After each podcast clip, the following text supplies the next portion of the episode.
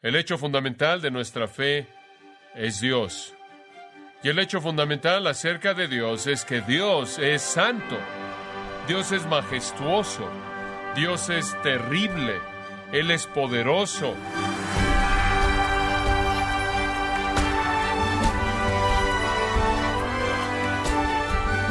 Le saluda su anfitrión Miguel Contreras dándole la bienvenida a esta edición de Gracia a vosotros con el pastor John MacArthur.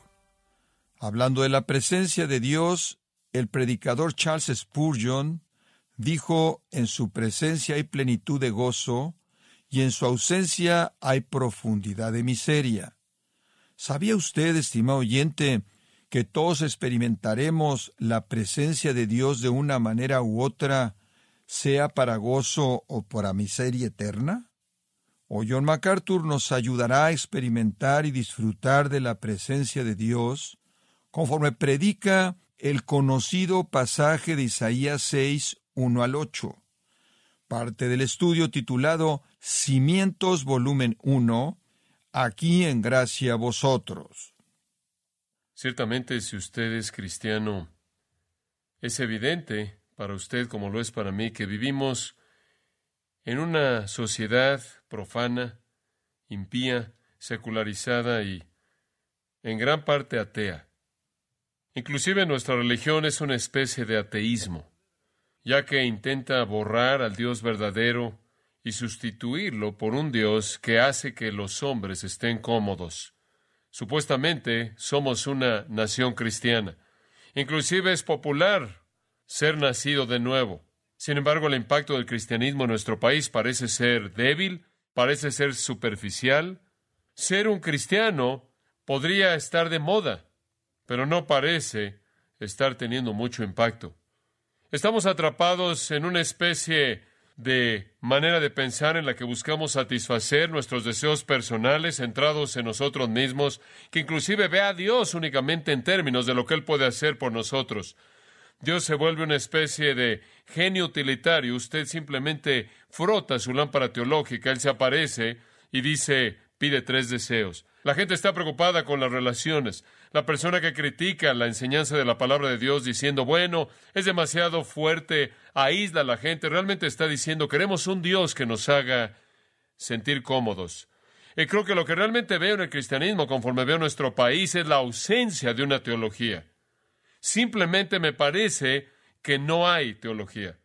Se habla mucho de Dios y Jesús y el Espíritu Santo, pero en términos de definición sustantiva de la Trinidad y un entendimiento de la teología realmente no está ahí. Nos preocupamos mucho por las relaciones y ciertamente no entendemos realmente la fuente de todas las relaciones, Dios mismo. Y creo que si hay un elemento de teología que realmente no entendemos es la teología de Dios, teología propia, como se llama. No entendemos a Dios, la naturaleza de Dios. El hecho fundamental de nuestra fe es Dios. Y el hecho fundamental acerca de Dios es que Dios es santo. Dios es asombroso, si usted quiere usar ese sentido. Dios es majestuoso. Dios es terrible. Él es poderoso. Él es asombroso, Él es trascendente. De hecho, en Éxodo 15, 11, Él dice que Él es glorioso en santidad. La belleza del Señor es la belleza de la santidad. No creo que entendemos la santidad de Dios. Ahora también quiero añadir que no creo que podemos entender en su totalidad la santidad de Dios, pero creo que la podemos entender mucho mejor de lo que la entendemos.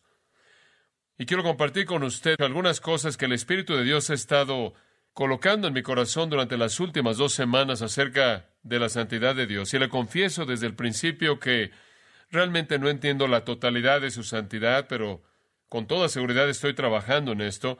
El punto central que quiero que vea acerca de Dios es que Él es santo. Y eso pesa con mucho peso en nuestros corazones si lo entendemos. Para que podamos enfocarnos en eso, quiero que tome su Biblia y pase al sexto capítulo de Isaías. Isaías capítulo 6. Y quiero que examinemos la primera parte del capítulo y después quiero que veamos la santidad de Dios, como Dios la describe aquí. Solo un poco de trasfondo. Isaías fue un profeta. Él profetizó durante el reinado de cuatro reyes, un tiempo de gran crisis, un tiempo de gran caos, un tiempo de decadencia moral, un tiempo en el que el pueblo de Dios le estaba dando la espalda a él. Estos fueron tiempos inestables, tiempos difíciles, y él tuvo un ministerio muy estratégico.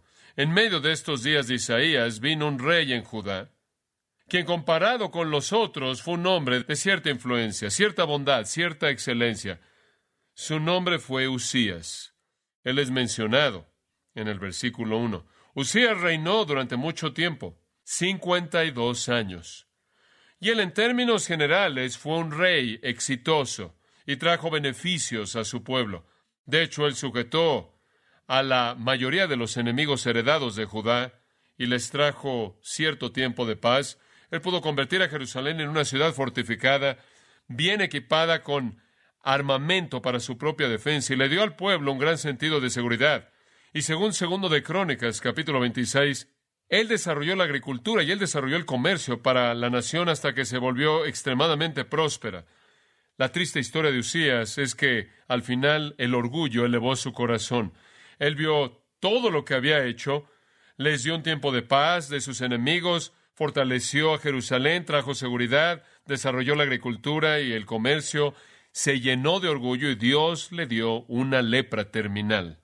Ahora, a pesar de cómo terminó él, su tiempo de reinado en Judá proveyó una temporada de paz de todo el caos. Y cuando él murió, aparentemente hubo un cierto sentimiento de pánico que comenzó a infiltrarse. ¿Qué vamos a hacer ahora? Usías ha muerto les dio miedo. Yo creo que el temor probablemente fue el más grande en el corazón de los judíos que temían a Dios, quienes a lo largo de todos estos años habían mantenido una devoción verdadera a Dios. Porque ellos sabían que a lo largo del tiempo de Usías hubo una decadencia moral que se estaba incrementando, hubo una desobediencia que se estaba incrementando, hubo una especie de idolatría desafiante. Y fue casi como si mientras Usías estaba en pie, él en cierta manera preservó, evitó que todo se desmoronara. Y en los capítulos 2 al 5 de Isaías, Isaías relata algunos de los pecados terribles del pueblo de Dios. Pero en medio de su pecado estaban tan seguros debido a Usías que en cierta manera seguían viviendo la vida. Pero después él murió y entraron en pánico y tuvieron miedo. Hubieron algunos acontecimientos que los llenaron de miedo. Cinco años antes de que Usías muriera, Tiglat-Pileser, el guerrero ambicioso, rey de Asiria, repentinamente apareció en el horizonte, en el cercano oriente. Y él tenía un diseño inmenso, buscando conquistar a todos los reinos entre el Éufrates y el Nilo, y establecer en su lugar el gran imperio asirio. Fue obvio que todas las naciones que eran su objetivo, las naciones que corrían peligro por sus diseños, comenzaron a ver con temor lo que pasaba e irrumpieron en rebeliones. Comenzaron a formar alianzas en contra de Asiria, comenzaron a tramar intrigas políticas y sabotajes y rebeliones. Los reinos de Samaria y Judá estaban al borde de la destrucción, no solo debido a Tiglat-Pileser, sino debido a la decadencia moral espiritual que era interna. En lugar de volverse a Dios, como Isaías le había dicho a ellos que lo hicieron, la gente estaba atrapada en un escándalo de disipación y decadencia moral y de satisfacción de sus deseos personales. Así es como era cuando Usías murió. El líder estaba muerto. Entre todos los judíos que temían a Dios, que pudieron haber buscado el rostro de Dios, estaba el profeta mismo, Isaías. Y él va al templo en el capítulo 6. Vayamos ahí. El rey está muerto e Isaías va al templo. En el año que murió el rey Usías, vi yo al Señor sentado sobre un trono alto y sublime, y sus faldas llenaban el templo. Ahora deténgase ahí. Vi yo al Señor, dice él vi yo al Señor. Afirmación increíble. Piensa en la situación. Notará la palabra Señor ahí. Esta palabra traduce la palabra hebrea Adonai. Cuando usted la ve, por ejemplo, en el versículo 3, es otra palabra, es la palabra Yahweh. En el hebreo traduce la palabra Yahweh en el versículo 3. Yahweh se refiere a la naturaleza esencial de Dios y Adonai hace referencia a su soberanía. Ahora, con eso en mente, usted va a entender el versículo 1. En el año que perdimos a nuestro rey humano, yo vi al verdadero rey. Nunca puede entrar en pánico cuando usted sabe que Dios todavía está en el trono. Podía parecerle a Isaías como que todo estaba desmoronándose, pero Adonai es un título que significa el soberano. El rey humano estaba muerto, pero la historia no depende de los reyes humanos, sino en la monarquía absoluta del Señor Supremo Adonai, Dios mismo. Y entonces Dios, en medio de la crisis, para hacerle saber a Isaías y a su pueblo que no todo está perdido, hace una aparición personal. E Isaías lo ve. Y lo ve sentado sobre un trono. ¿No es maravilloso saber que Dios no ha dejado el trono? Que cuando el mundo entero se está desmoronando y todo parece estar despedazado, Dios todavía está ahí en el trono. Exaltado, alto y sublime, dice y sus faldas llenaban el templo. Y esto, claro, es un retrato de su majestad y su exaltación, su gloria y su poder. Y por cierto, escribe una pequeña nota en el margen de ese versículo, escriba Juan 12, 41, porque en Juan 12, 41, el escritor nos dice que este era Cristo. Realmente una cristofanía preencarnada, una aparición de Cristo. Ahora observe el versículo 2. Conforme Isaías ve esta visión, dice, por encima de él, esto es, encima del trono, había serafines. Cada uno tenía seis alas. Con dos cubrían sus rostros, con dos cubrían sus pies, y con dos volaban. Ahora, ¿qué es un serafín? ¿O qué son los serafines, debido a que es plural? Aparentemente son un cierto grupo de ángeles cuyo llamado personal y diseño por Dios consistía en atender la santidad de Dios. Son guardianes aguerridos de la santidad de Dios. Ahora, ¿por qué tienen tres conjuntos de alas? Bueno, ¿alguna vez usted ha notado que cuando Dios hace algo, Él lo hace que haga lo que Él quiere que haga? Él lo hace funcionar. Él lo hace práctico. Y si ellos tenían seis alas, no fue nada más porque Dios se le pasó la mano con la idea de hacer alas. Había algo que tenía un propósito en eso. Observe que dice que con dos al final del versículo volaban.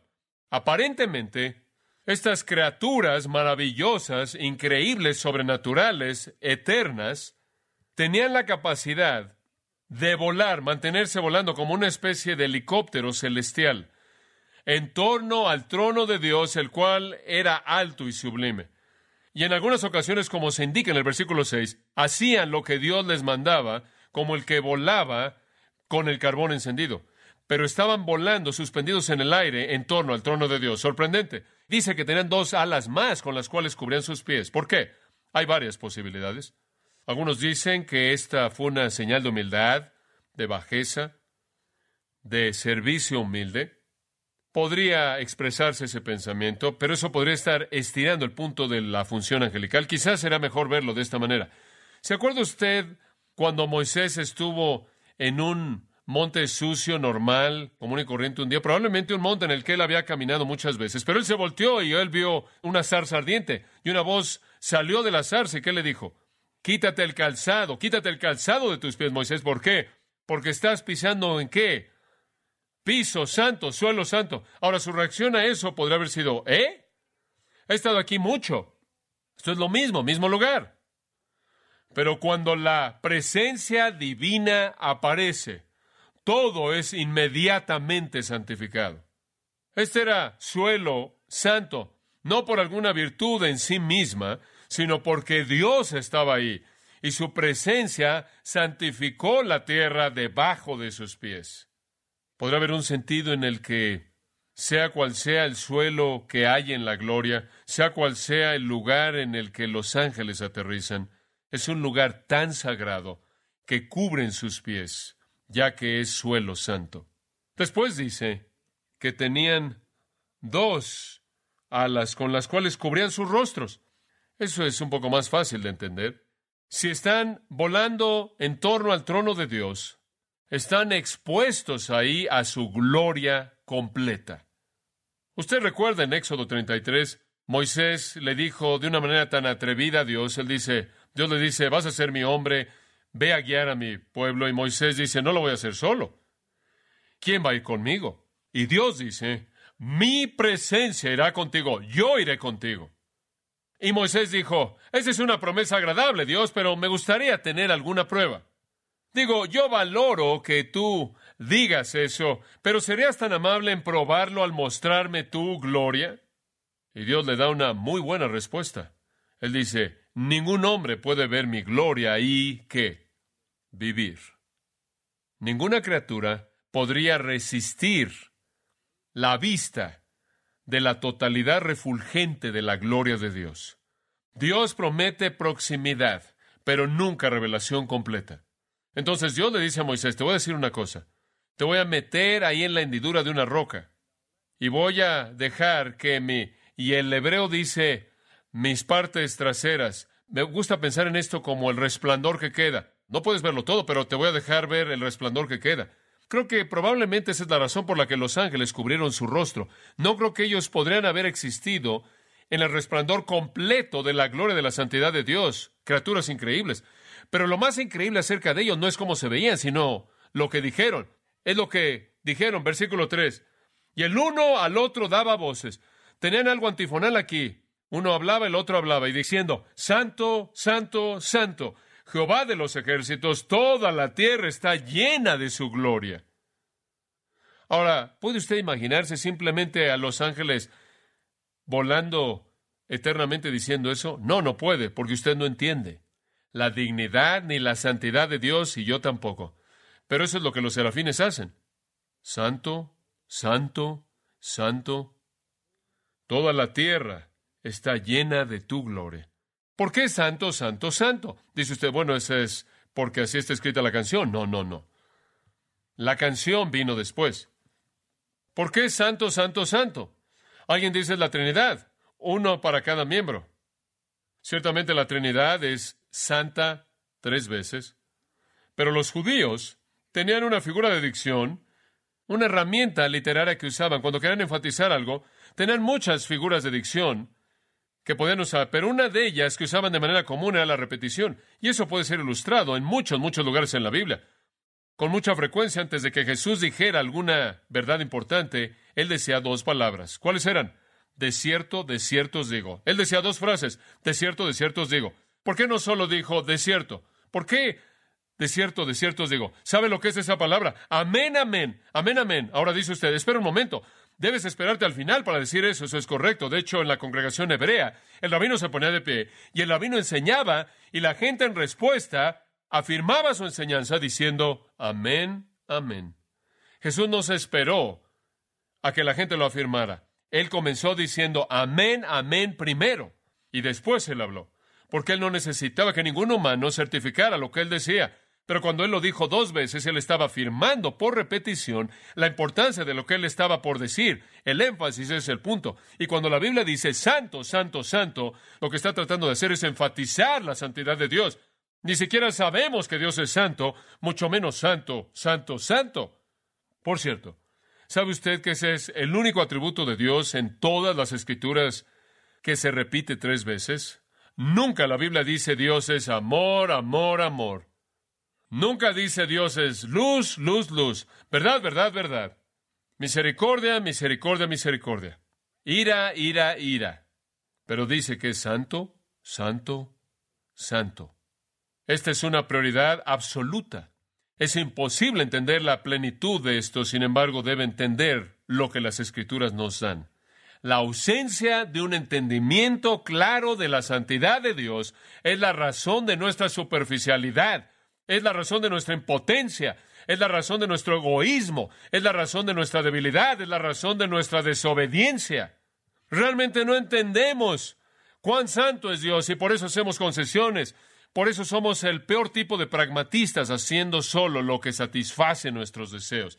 Un de los discípulos vinieron a Jesús y le dijeron, enséñanos a orar. Y él dijo, Así es como deben orar. Padre nuestro que estás en el cielo, que santificado sea tu nombre. ¿Sabe lo que significa santificado? Santo. ¿Quieres orar? Comience con un reconocimiento de la santidad de Dios. Dios es santo. R.C. Sproul hizo una declaración interesante. Él dijo, y cito, cualquier intento por entender a Dios fuera de su santidad es idolatría. Fin de la cita. Es verdad. Esto es afirmado en los diez mandamientos, en donde no debemos tener dioses delante de Él y bajo ninguna circunstancia jamás debemos usar el nombre de Jehová Dios en vano. Él es santo, santo, santo. La tierra entera está llena de su gloria y tenemos que reconocer eso. Ahora veamos cómo Isaías reaccionó en el versículo 4. En primer lugar, y los quiciales o los pilares, quizás mejor los cimientos de las puertas se estremecieron con la voz del que clamaba, y la casa se llenó de humo. Ahora esto se está volviendo bastante dramático. El lugar comienza a temblar. La visión entera es como el monte Santa Elena. Todo comienza a moverse. Es como un volcán haciendo erupción.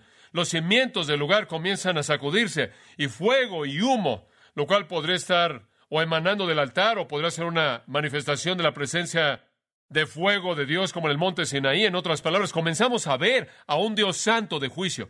Esto no es una manifestación en particular de la misericordia de Dios, sino de su santidad tremenda, majestuosa.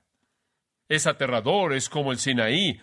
Es una afirmación para Isaías y a su pueblo de que Dios es un fuego consumidor. Y usted no puede jugar con Dios. Usted será consumido. ¿Cuál fue la reacción de Isaías? Versículo 5. ¿Cuál fue su reacción? Dijo, oye, he tenido una visión, voy a conseguirme un nuevo guardarropa y voy a ir a proclamarlo por todos los caminos. Que dijo, bueno, ahora lo que quiero hacer es analizar esto, esto necesita algo de análisis. Tengo que pensar en esto categóricamente. O dijo, hombre, ahora si usted no pensaba que yo era un verdadero mensajero de Dios, permítame decirle ahora, yo lo he visto. Ninguna de las anteriores fue su reacción. Versículo 5. Entonces dije, ay de mí. Eso es suficiente, si no dijera nada más, para entender el panorama completo. Eso no es solo una señal de desesperanza, aunque creo que hay desesperanza ahí, es mucho más que eso. Como puede ver en el Antiguo Testamento, los profetas hacían pronunciamientos, daban anuncios, algunas veces llamados oráculos, y sus anuncios proféticos con mucha frecuencia eran precedidos por la afirmación así ha dicho Jehová y sus afirmaciones podían ser positivas o negativas. Cuando eran positivas, con frecuencia decían bienaventurado o bendito. Cuando eran negativos, con frecuencia decían que ay, ay.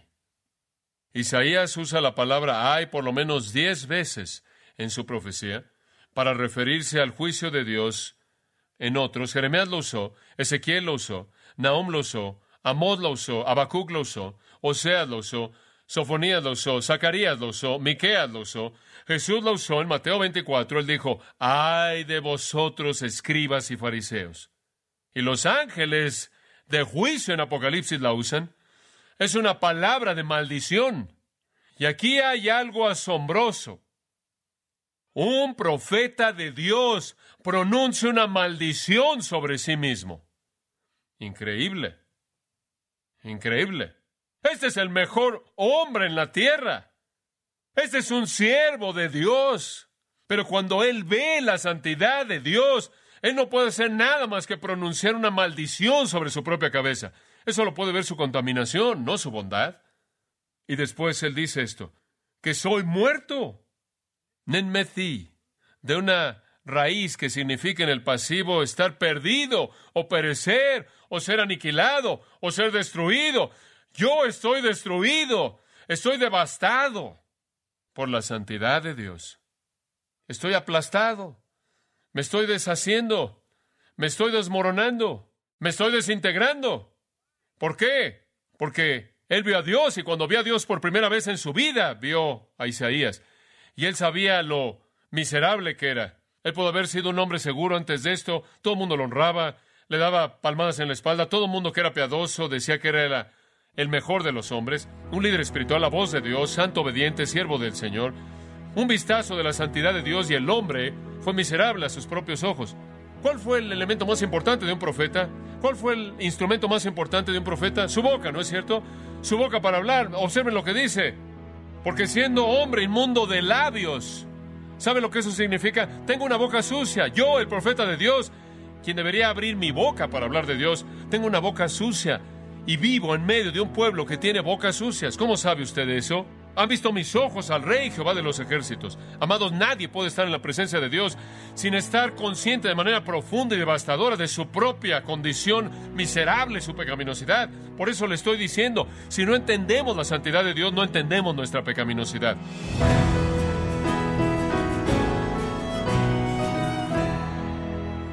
John MacArthur nos está recordando que uno de los cimientos para una vida bendecida es la realidad de que podemos experimentar la presencia de Dios cuando tenemos acceso a Él a través de Jesucristo, nuestro Salvador.